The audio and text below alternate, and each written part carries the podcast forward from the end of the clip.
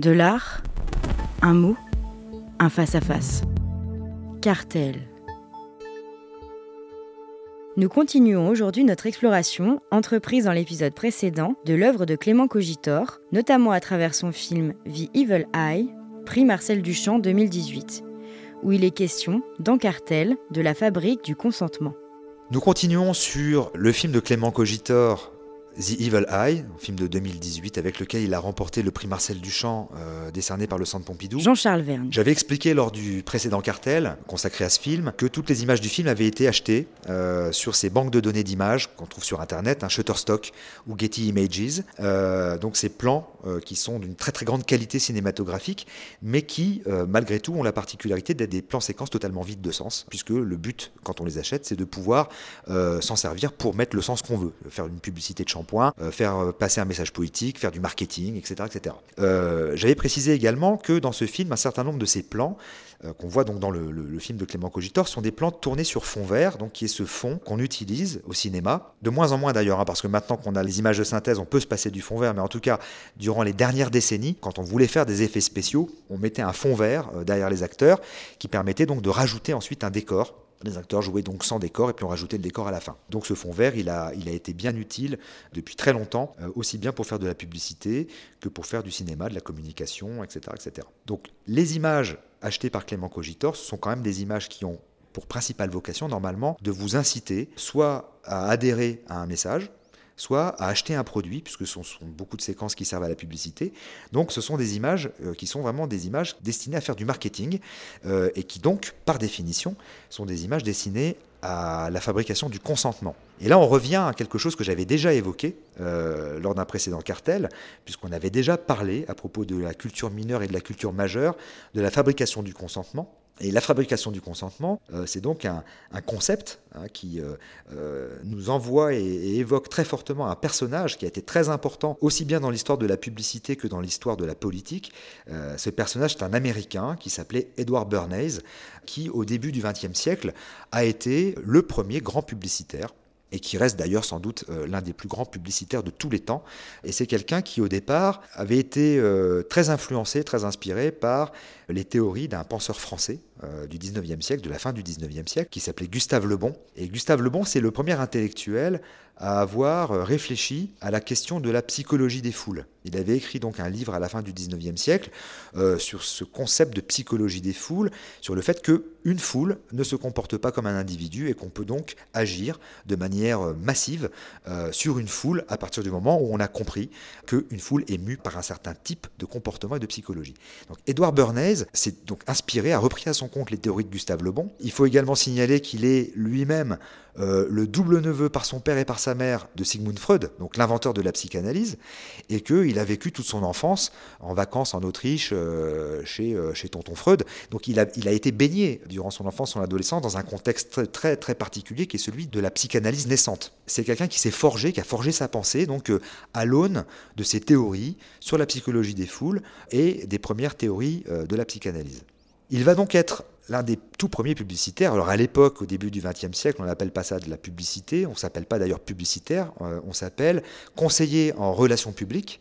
Et euh, en 1916, Edward Bernays euh, est appelé par le président Wilson, donc président des États-Unis, qui lui demande de retourner l'opinion américaine pour convaincre euh, la population américaine que l'entrée en guerre, pour la Première Guerre mondiale donc, est une juste cause. Euh, alors que Wilson avait été élu euh, exactement sur le contraire, en disant nous n'entrerons jamais en guerre. Donc là, il, s'aperçoit qu'il a guère le choix et qu'il faut que les États-Unis interviennent en Europe. Et donc il demande à Edward Bernays de retourner l'opinion américaine, l'opinion publique, pour convaincre les Américains que l'entrée en guerre est une juste cause il va réussir euh, en quelques semaines, en utilisant notamment euh, dans les cinémas américains euh, un certain nombre d'acteurs qui vont apparaître à l'écran. Donc, je pense à des gens comme Charlie Chaplin, par exemple, qui vont apparaître à l'écran en, s'adressant directement aux spectateurs pour parler de cette question-là. Donc très très vite, l'opinion américaine va se retourner. Un peu plus tard, Bernays va devenir, donc là pour le coup, le véritable premier grand publicitaire américain. Il va être embauché par euh, l'American Tobacco Company, qui va lui demander de doper les ventes de cigarettes aux États-Unis. Et la solution qu'il va trouver pour que l'American Tobacco Company vende davantage de cigarettes, ça va être de faire fumer les femmes, qui euh, en fait n'avaient pas le droit de fumer dans les lieux publics. Donc euh, en utilisant un certain nombre de stratagèmes, dont j'ai déjà parlé précédemment, donc je ne vais pas revenir dessus, il va faire fumer les femmes, ça va devenir une mode même, et donc évidemment les ventes de cigarettes vont exploser. Plus tard, il va être embauché par une société qui fabrique du bacon, qui va lui demander donc d'augmenter les ventes de bacon, et il va tout simplement inventer euh, le petit déjeuner à l'américaine avec le bacon, les œufs, les tartines, il va en faire une institution. Voilà. Donc ça vous donne un peu le cadre euh, de cet homme qui, euh, et là je reviens maintenant au film de, Clément Cogitor, c'est celui qui va vraiment inventer ce concept de fabrication du consentement. En 1923, il publie un premier livre qui s'appelle La cristallisation de l'opinion publique, et en 1929, il publie un second livre qui s'appelle Propaganda. Ces deux livres euh, vont vraiment être des livres très importants pour tous les publicitaires, mais euh, ça va être notamment euh, les livres de chevet de quelqu'un comme Goebbels dans les années 1930, donc qui était le responsable de la propagande sous le régime d'Adolf Hitler.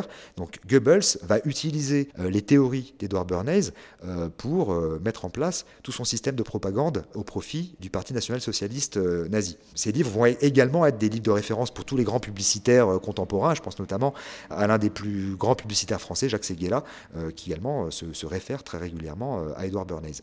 Donc, on s'aperçoit que dans les différents exemples que je viens de donner, j'ai fait une parenthèse un peu longue, prie de m'en excuser, mais on s'aperçoit là qu'il y a vraiment une intrication entre la fabrication du consentement politique, président Wilson, la propagande, Goebbels, et la publicité, Jacques Seguela. C'est-à-dire qu'avec les mêmes théories, on peut convaincre une opinion d'une idée, on peut faire de la propagande politique et on peut aussi vendre des produits, faire de la publicité. Et donc toutes les images euh, sur fond vert qui sont utilisées par Clément Cogitor dans The Evil Eye, elles sont très précisément enracinées là, au croisement entre la persuasion, le fonctionnement de l'inconscient, c'était le double neveu de Sigmund Freud, le stéréotype et la consommation. Alors ce fond vert qu'on voit apparaître dans les images, il a une histoire. La technique du fond vert pour les effets spéciaux au cinéma, elle a été définitivement mise au point en 1980 par George Lucas pour son film euh, L'Empire contre-attaque. Elle arrive au même moment, quasiment à quelques mois près, euh, que le premier appareil photo numérique, en 1981, premier appareil photo numérique, et elle arrive quelques années avant Photoshop. Photoshop, c'est 1986. Clément Cogitor, c'est un artiste qui est né en 1983.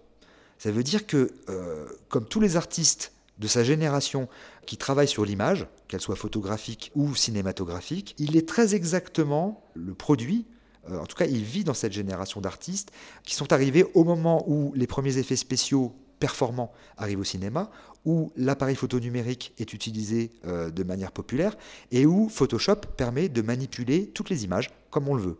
Donc quand on est un artiste et qu'on est né à cette époque-là, on ne peut absolument pas faire comme si ça n'existait pas. C'est-à-dire que quand on veut faire du, film, du cinéma ou de la photographie et qu'on est né dans les années 80, on est bien obligé d'avoir dans un coin de sa tête le fait que toutes les images peuvent être manipulées en post-production avec des logiciels que tout le monde peut se procurer. Donc dans The il y a cette question-là, c'est-à-dire euh, tout ce qui est sur fond vert est manipulable. Donc, euh, tout ce qu'on est en train de regarder dans une salle de cinéma est manipulable. Donc, nous sommes nous-mêmes, euh, étant en plus dans une espèce de situation de quasi-hypnose dans une salle de cinéma, alors comme je l'ai expliqué la dernière fois, bah, on est un public potentiellement manipulé. Donc ça, c'est très intéressant dans le film, euh, sur le plan de la technique pure. On va revenir maintenant peut-être à la narration elle-même et à cette voix off de femme qui nous raconte donc cette histoire d'effondrement global de la civilisation. Il y a un passage très symptomatique dans le film où on a un plan fixe comme ça sur une femme blonde. Elle a des ongles très longs et elle a la peau du visage complètement euh, vérolée. Donc c'est une femme qui est à la fois belle et totalement effrayante. C'est presque une figure de sorcière d'une certaine manière. Et au moment où son visage apparaît, euh, la voix off dit ⁇ Je suis nombreuse ⁇ c'est une manière de nous faire comprendre qu'on est véritablement confronté à un oracle, mais un oracle multiple. C'est-à-dire on est à la fois face à la Némésis, donc la déesse de la vengeance, mais on est aussi face à la figure de la sorcière, on est aussi face à Antigone, on est face euh, à l'oracle de Delphes, euh, à la Pythie. Il y a cette idée que euh, la femme dans le film incarne toutes les femmes qui, tout au long de l'histoire, dans toutes les mythologies, dans tous les récits bibliques, religieux, etc., ont incarné cette capacité de prédiction et d'annonciation de mauvaises nouvelles.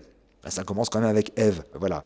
Il y a dans le film à un moment donné euh, l'image d'une femme rousse qui est tournée euh, vraiment en, ralenti très très fort. Elle se retourne et on a sa chevelure. Donc c'est typiquement une image de shampoing, hein, de pub de shampoing. On voit la chevelure comme ça qui évolue dans l'espace au ralenti. Et là, euh, évidemment, avec le texte de la voix off qui se surimpose par-dessus les images, on est euh, dans une symbolique qui est vraiment celle de la femme rousse du Moyen Âge. C'est la femme rousse au Moyen Âge, c'est la sorcière. C'est la femme maléfique. Euh, toutes les sorcières sont rousses. Quand on lit les histoires, les contes pour enfants, etc., très souvent les sorcières sont rousses. Puis un peu plus tard dans le film, il y a, d'autres images qui amènent des sous-titres. Le mauvais œil, tout est accompli, ils ont fait ce qu'ils ont pu. Donc euh, le film, en fait, ne cesse de nous rappeler que finalement, bah, de manière cyclique, avec un temps cyclique, le film ne cesse de nous rappeler que euh, euh, tout est joué et qu'il n'y a plus rien à faire, que voilà, il ne nous reste plus qu'à assister à la finitude du monde, à l'apocalypse, etc. Et puis il y a des petits plans séquences également qui sont très intéressants dans le film, où on se trouve là non plus avec des figures de femmes, mais on est à l'intérieur d'un data center. Alors, data center, c'est les, les endroits où on a des énormes disques durs, dans des meubles vitrés, dans des vitrines fumées, et ce sont les endroits où on a les serveurs Internet euh, qui permettent toutes les connexions Internet euh, d'une région, d'un pays, euh, d'un continent, etc. Et donc on a des images comme ça on est à l'intérieur d'un data center, on a le sol qui est carrelé blanc, on a les grandes vitrines qui sont vitrées comme ça avec du verre fumé, et au milieu, on voit évoluer un serpent qui se glisse le long d'une espèce de vitrine comme ça. Et cette vitrine, euh, espèce de meuble vertical, la manière dont elle est cadrée, dont elle est montrée par Clément Cogitor, bien qu'il n'ait pas encore une fois fait lui-même les images, elle évoque, mais de manière immédiate, la séquence du début du film de Stanley Kubrick 2001, l'Odyssée de l'espace, avec le fameux monolithe noir de la connaissance, qui est cette pierre arrivée de l'espace, qui tombe comme ça, qui se plante dans le sol, et euh, que vont venir toucher les hommes singes, euh, et, ils vont avoir comme ça accès à la connaissance.